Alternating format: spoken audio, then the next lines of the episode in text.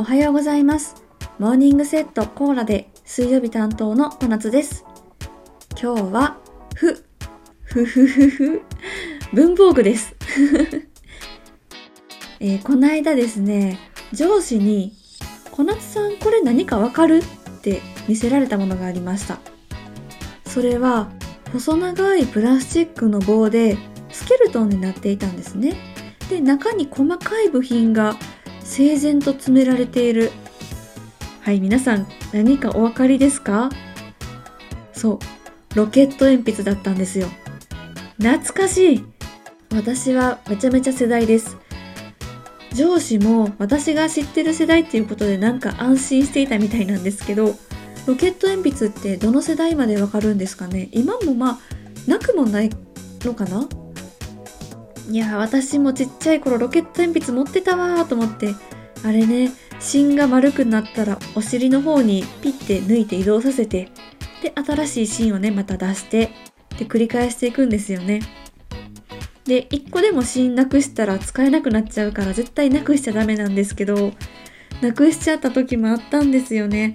その時はねその隙間になっちゃった部分セロテープを丸めて詰めたりしてましたね。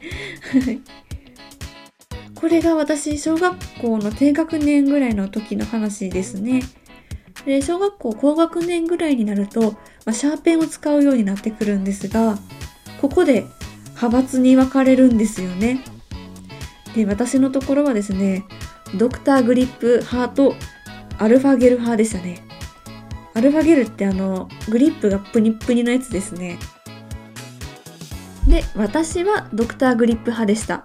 ピンクのメタリックのやつを愛用していたんですけど芯を出す時にノックじゃなくてシャカシャカって振るだけで芯が出てくるっていうもうその画期的なシステムにめちゃめちゃ感動しておりまして。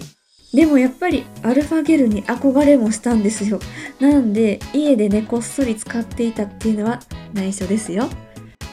まあそうこうしているうちに第3の派閥が生まれます。はい。クルトガですね。あれは書いているうちに芯がくるくる回って常に芯の先が尖った部分で書けるっていうもうシステム意味不明のシャーペンが出てきまして。でも私クルト側乗ってなかったですね。でもっとかなり遡るんですがもう子供の頃どうしても欲しくて欲しくてたまらなかった文房具があるんですよ。それが消しカスクリーナーですね。車の形をしててブラシがついてるんですね。で手でブイーンって走らせるんですけどそしたらあの歯車でブラシがくるくるくるって回転して消しカスを集めてくれるっていう文房具でした。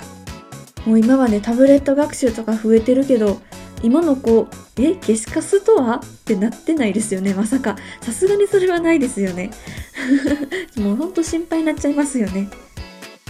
はいてな感じで皆さんシャーペンはどれを使っていましたか？他のお気に入りシャーペンとかありましたか？あとは好きな文房具とかありますか？